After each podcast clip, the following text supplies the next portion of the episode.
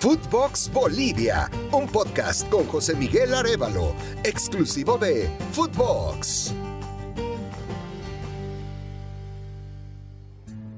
Hola, hola, mis amigos del fútbol, bienvenidos a Footbox Bolivia, el podcast en el que hablamos del fútbol más impredecible del planeta, el fútbol boliviano. Los saluda José Miguel Arevalo, gracias de corazón por seguirnos.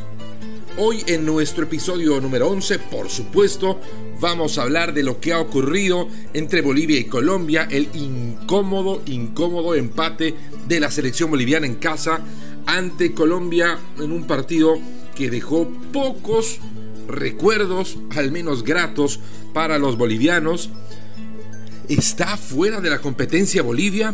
Lo vamos a analizar. También vamos a escuchar algunas de las consideraciones del técnico César Farías, el blanco principal de todas las críticas de una afición que no cree más en su proyecto futbolístico.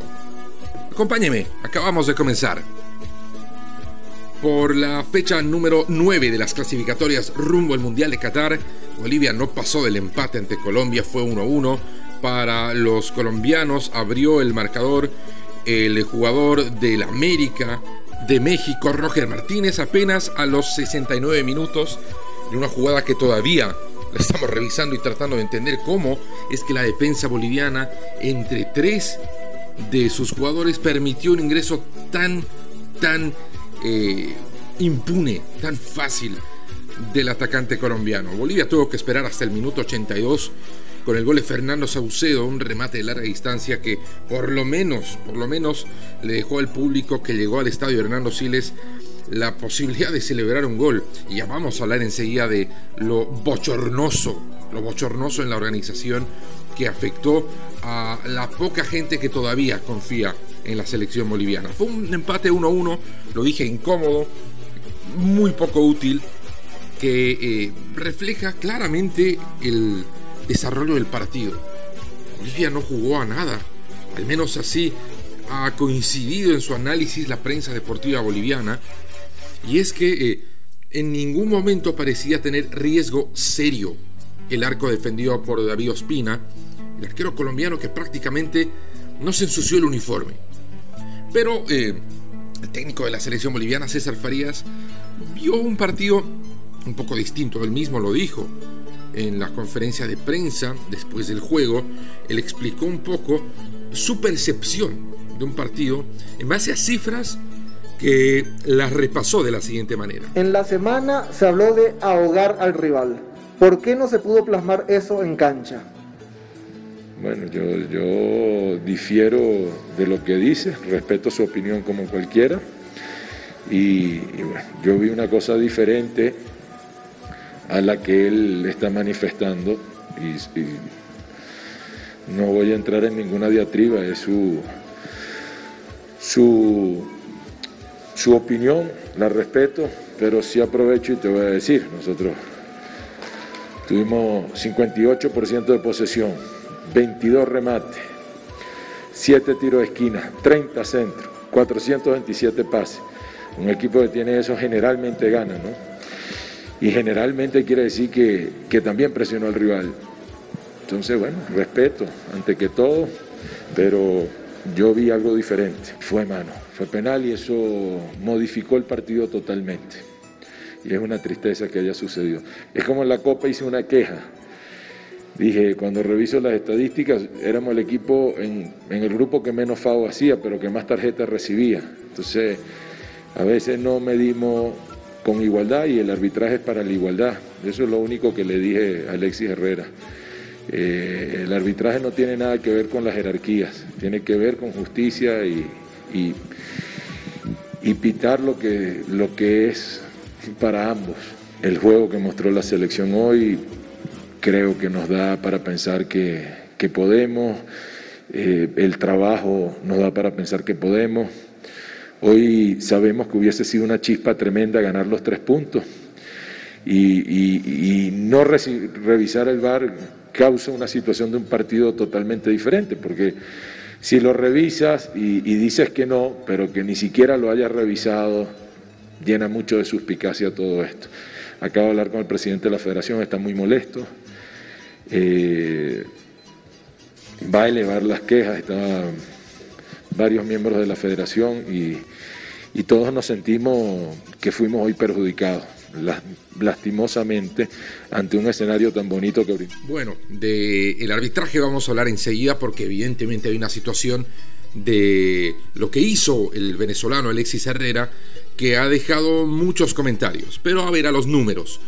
Son eh, reales los números que ofreció César Farías, pero hay algunas cuestiones que es importante eh, aclararlas. Cuando César Farías se refiere a 22 remates en el arco, no puntualiza que de esos 22 remates, solo 3 fueron directamente al arco. De esos 3 remates al arco, dos fueron detenidos por Ospina y uno terminó en, en las redes, fue el gol de Saucedo de 22 remates, que 3 vayan al arco, de verdad no pone en riesgo ningún resultado. Colombia, por su lado, tuvo 11 remates, de los cuales 4 fueron al arco y de los cuales 1 terminó en las redes. Lo que sí genera muchísima desconfianza en el planteamiento eh, defensivo de Bolivia. Una vez más, ¿se acuerdan en el episodio 10 que hablamos de todas las veces que Bolivia no pudo ganarle, en este caso, a su rival Colombia.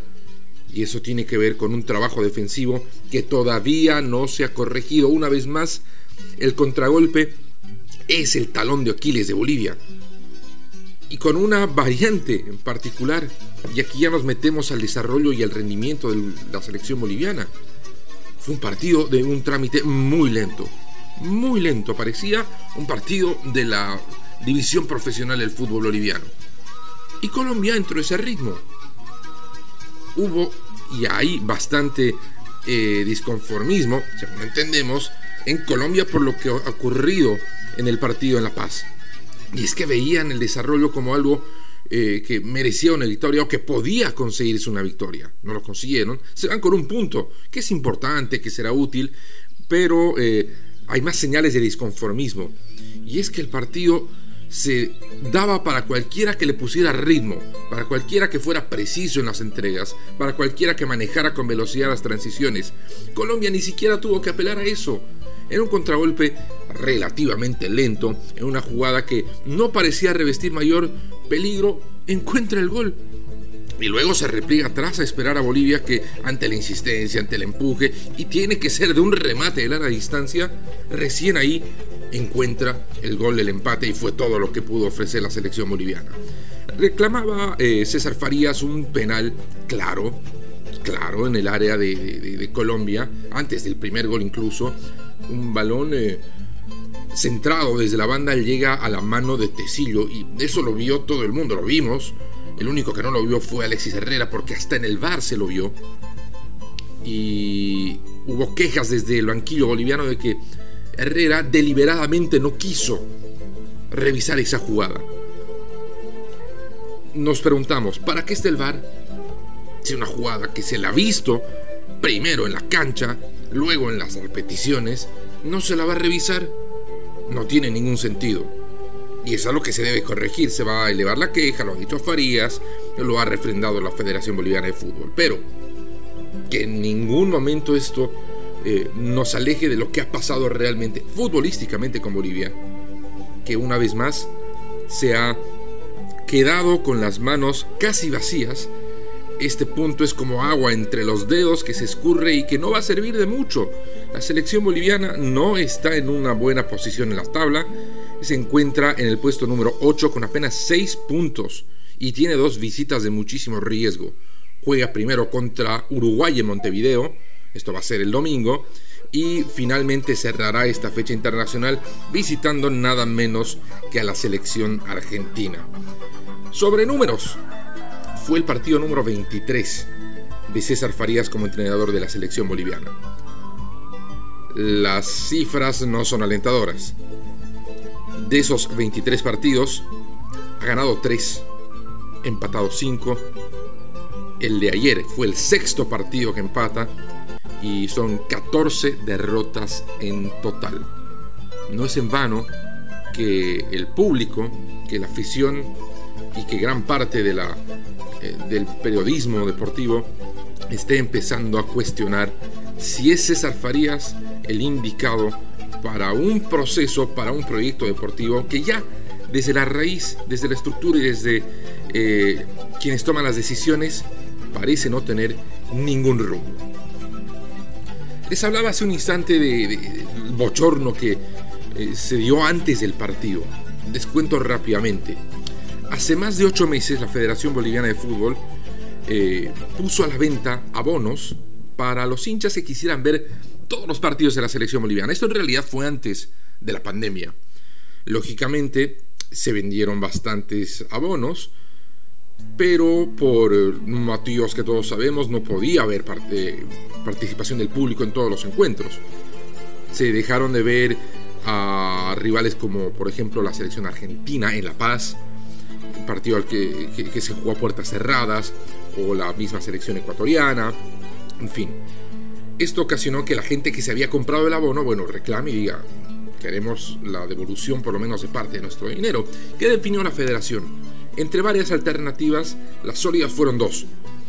Se le podía devolver el dinero a quienes habían comprado el abono, o si eh, preferían, podían asistir a algunos partidos dos personas con un solo abono. Mucha gente dijo no, yo he sufrido mucho en la pandemia, el coronavirus ha afectado mi economía, así que por favor devuélveme dinero.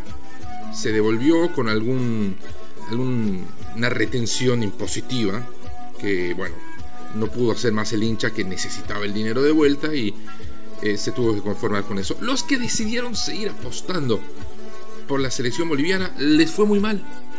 Porque aquellos que apostaron por el 2 por 1 se les pidió que fueran al estadio, ojo, a la boletería, a recabar una entrada que le permitiera ingresar con una persona más. Hubo filas de hasta 6 horas día antes del partido. Muchísima gente se paró 4, 5, 6 cuadras más allá de las boleterías a esperar que se los atendiera. La atención fue terrible.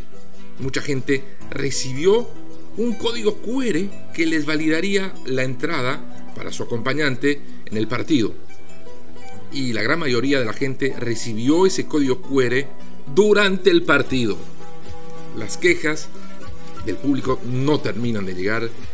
Eh, hay mucho, mucho disconformismo en cómo se ha manejado esto administrativamente y en definitiva redondea una semana eh, oscura para el fútbol boliviano y para la Federación Boliviana de Fútbol, que desde lo deportivo genera muchas dudas y desde lo administrativo también genera disconformidad.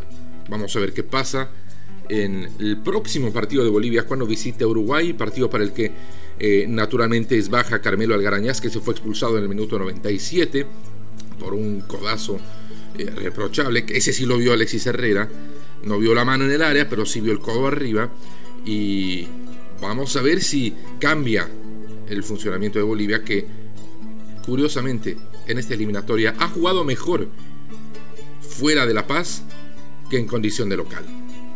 Bueno, mis amigos, eso es todo lo que tenemos para el programa de hoy. Les recuerdo que tenemos nuevos episodios todos los lunes y viernes disponibles en su plataforma de podcast favorita. Se despide de ustedes José Miguel Arevalo, gracias de corazón por seguirnos. Hasta la próxima. Footbox Bolivia con José Miguel Arevalo, podcast exclusivo de Footbox.